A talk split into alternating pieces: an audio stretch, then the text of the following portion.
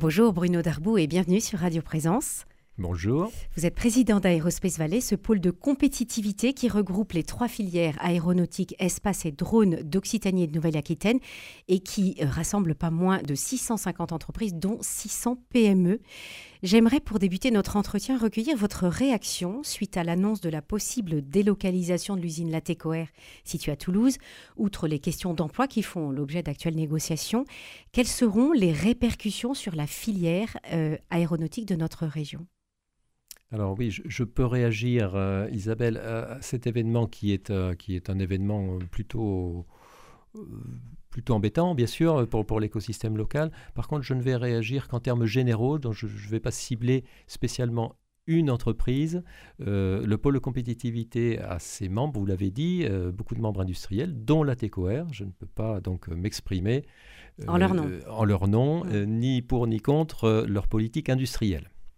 Donc je vais généraliser un petit peu. Ce qu'on peut dire, c'est que euh, le territoire euh, toulousain, euh, Occitanie, français, européen a, des atouts sur nos, secteurs industriels, de l'aéronautique et de l'espace, des atouts parce qu'il est en pointe technologiquement et parce qu'il a une capacité également à produire sur place des produits performants de qualité à des prix compétitifs qui se vendent sur le marché mondial.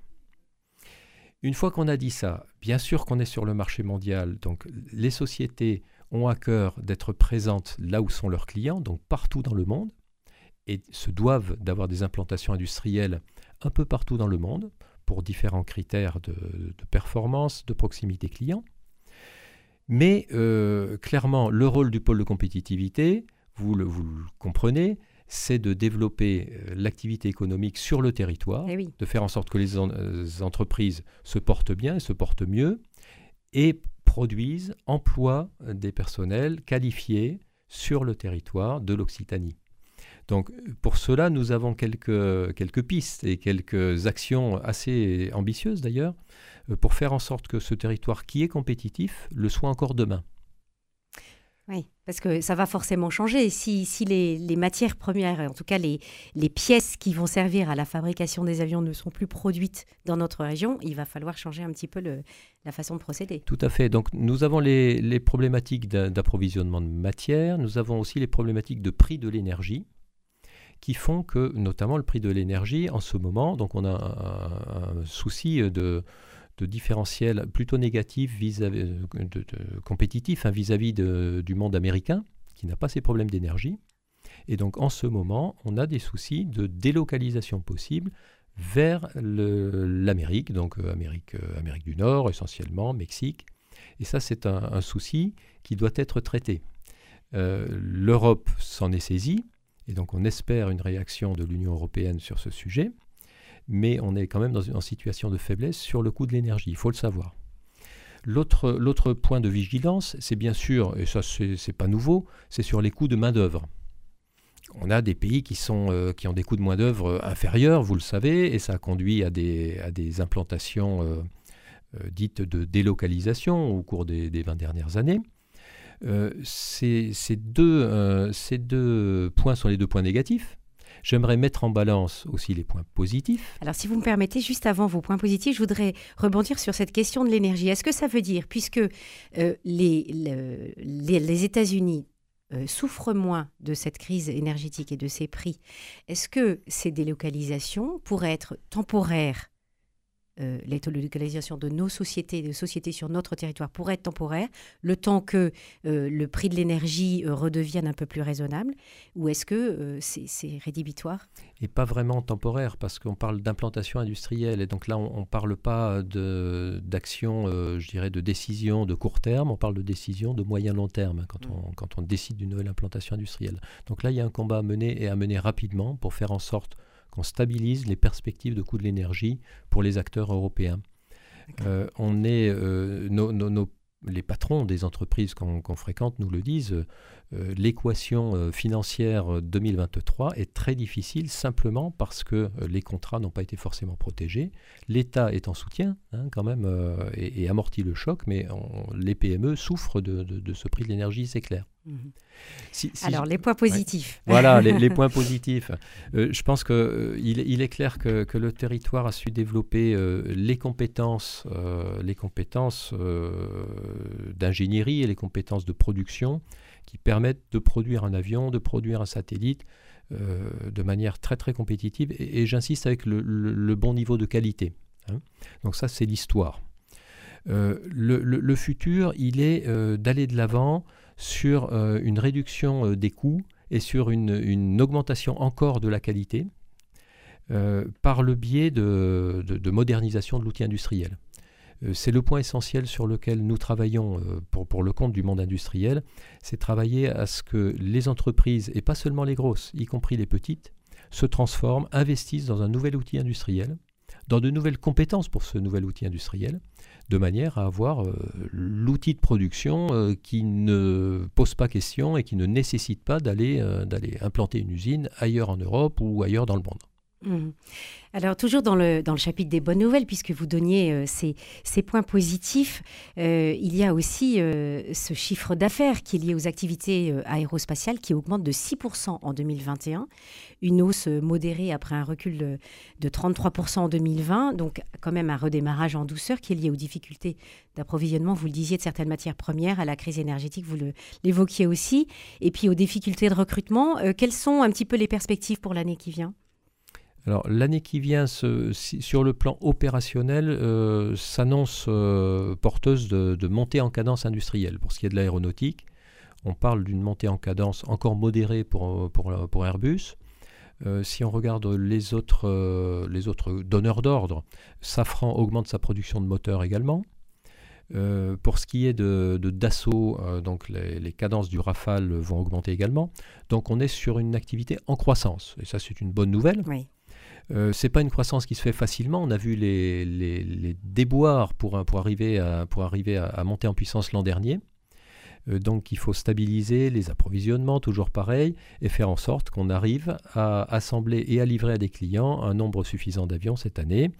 Mais, c'est un défi euh, positif. Il faut, le voir comme un défi positif pour la filière. Ça veut dire plus d'emplois, ça veut dire des chiffres d'affaires en hausse. Euh, en termes de rentabilité, ben, ça va dépendre de l'équilibre des coûts, notamment sur le prix de l'énergie. Hein. Pour, pour, les petites boîtes, c'est pas encore gagné. Hein. C'est pas encore gagné. Alors, euh, autre, euh, autre sujet, autre chantier, le 30 janvier, un protocole d'accord pour le développement et la maturation des technologies hydrogènes pour des applications aéronautiques a été signé entre un certain nombre de partenaires, l'État, la région Occitanie, Toulouse Métropole, le CNRS, l'Université Toulouse-Sabatier, Toulouse INP et Airbus. Que prévoit cet accord concrètement? Alors, il s'agit de développer ce campus hydrogène sur, sur l'aérodrome de Francazal euh, campus d'innovation qui va permettre de, lever des verrous technologiques euh, qui sont importants encore dans le domaine de l'hydrogène. C'est un domaine nouveau, en tout cas pour, euh, pour les mobilités, hein, que ce soit pour l'aérien, mais aussi pour le ferroviaire. on, est, on est au début de l'ère de l'hydrogène. Avoir un campus technologique, universitaire et industriel qui se développe sur Toulouse, c'est une chance incroyable pour, euh, l'ensemble des acteurs qui, sont autour de, ces travaux sur la mobilité, notamment la mobilité aérienne. Euh, on a euh, un engagement des universitaires, très clairement, autour du laboratoire Laplace. On a un engagement aussi des industriels, hein, Safran, Liber, Airbus, pour participer à, à, ce campus qui devrait permettre de faire de Toulouse l'un des endroits en Europe où on développe l'hydrogène de demain. Et un engagement avec un, objectif à, court terme ou euh? Euh, Alors, mise en service du, euh, du Technocampus en 2025, des actions préalables qui sont déjà en cours. Mais voilà, 2025 pour être prêt à bondir pour, et pour faire donc de, la science, mais aussi pour faire des essais technologiques pour le compte des industriels. Donc on peut imaginer un avion ou un train qui serait 100% à une, avec une énergie à hydrogène d'ici 2030 ou alors, alors on, l'imagine en, termes d'essais technologiques, hmm. ça a déjà commencé et, ce campus va permettre de, faire un bond en avant. Vous savez qu'Airbus a annoncé le, avec Safran un démonstrateur en vol sur base à 380 d'un moteur à hydrogène. C'est pour 2026-2027. par contre, une première application produit, on parle de 2035 pour une première application produit. Euh, ça sera sous réserve évidemment des levées de, doutes technologiques et de la montée en maturité de ce, de ce système, qui demande d'avoir un avion prêt à consommer l'hydrogène, mais qui demande aussi à avoir des aéroports prêts à alimenter les avions en hydrogène et c'est un, des enjeux euh, quand même de, l'entreprise. Et oui, il faut des, infrastructures effectivement pour euh, permettre aux avions d'atterrir et de décoller. Euh, une réduction à zéro des émissions nettes de carbone de l'aviation mondiale est-elle prochainement envisageable? Oui, absolument. alors, la, trajectoire, la feuille de route pour, pour arriver à un net zéro en émissions carbone, on est calé sur 2050, comme beaucoup d'autres secteurs industriels. Mais euh, je dois dire que ça commence dès aujourd'hui, et on a un certain nombre de leviers qu'on doit activer dès maintenant pour euh, commencer à réduire la courbe d'émissions euh, de, carbone de l'aviation.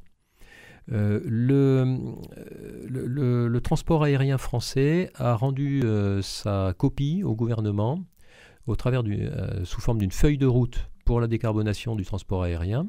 C'était il y a trois semaines devant, devant les ministres. Et cette feuille de route euh, est très claire et très euh, crédible. Elle, agit sur plusieurs leviers. Donc le premier levier, c'est de renouveler les, flottes d'avions existantes par des avions de dernière génération. Et ça, ça se voit tout de suite dans le bilan carbone. On parle de 20 à 25% de réduction des émissions de carbone. Et c'est pas rien. Hein hmm. Quand je dis tout de suite, il faut le temps de produire les avions, évidemment, mais voilà, c'est dans, dans, ce calendrier-là, donc ça, on parle de quelques années. Euh, on a aussi les carburants alternatifs durables, qui sont des, carburants non fossiles. Les fameux CAD. Les CAD, mhm. dont la production doit monter en puissance. Ce n'est pas le cas aujourd'hui. Mais on a des, euh, des, euh, des, contraintes d'emport adoptées par l'Europe qui font qu'en 2030, il faudra 5 à 6% de carburants alternatifs durables, et puis ça va monter en puissance. Et qu'est-ce qu'on met dans ces carburants D'ailleurs, je tiens à souligner que la région Occitanie, associée à Airbus, au pôle Aerospace Valley, à ATR euh, et à l'aéroport de Toulouse-Blagnac, a pris un, engagement plus important sur ce sujet. Oui, en visant de doubler, c'était le 27 mm. janvier, oui, en visant de doubler par rapport au minimum réglementaire européen, de doubler l'emport de carburants alternatifs durables. Oui, c'est un, engagement très fort quand même. Hein. Absolument. Et alors, comment, qu'est-ce qu'on va mettre dans ce, dans ce carburant spécifique pour, que, pour réduire justement de, de 30% euh? Alors, les carburants alternatifs, ce sont des biocarburants euh, avec, euh, à partir de biomasse. Donc, euh, ça peut être des résidus d'exploitation de, forestière, ça peut être du mou de raisin, ça peut être des huiles de friture usagées, on a, on a, plusieurs sources possibles. Donc, ça peut être soit des biocarburants, soit des carburants carrément de synthèse produits à partir d'hydrogène. Et là, on revient sur l'hydrogène et on revient sur l'initiative toulousaine, qui est une bonne initiative pour développer l'hydrogène. Dans tous les cas, l'avion a besoin d'hydrogène. L'avion a besoin d'hydrogène. Et il y a cette recherche sur ces carburants d'aviation durable en, Occitanie. Euh, un dernier mot, Bruno Darboux, peut-être pour, euh, pour parler de, Liber Aerospace, qui, lui a pris le virage de la décarbonisation et qui a annoncé un investissement de 3 millions d'euros dans un banc hydrogène installé dans son centre d'essai toulousain. Euh, est-ce qu'il y a d'autres d'autres entreprises qui s'impliquent, notamment des membres d'Aerospace Valley? Absolument. Alors, on, a les historiques, Safran, Liber, Airbus et les gros hein, de, la filière aéronautique, qui sont déjà très sérieusement sur, sur les études technologiques sur l'hydrogène. On est dans une deuxième phase où, ces donneurs d'ordre doivent entraîner leur supply chain, leurs fournisseurs, qui, peuvent leur apporter des technologies euh, de, rupture et qui, dans tous les cas, doivent les accompagner sur le chemin d'un avion à hydrogène qui doit avoir un réservoir, des circuits de distribution, des circuits d'évacuation de chaleur, des circuits euh, euh, tout autour du moteur ou de la pile à combustible.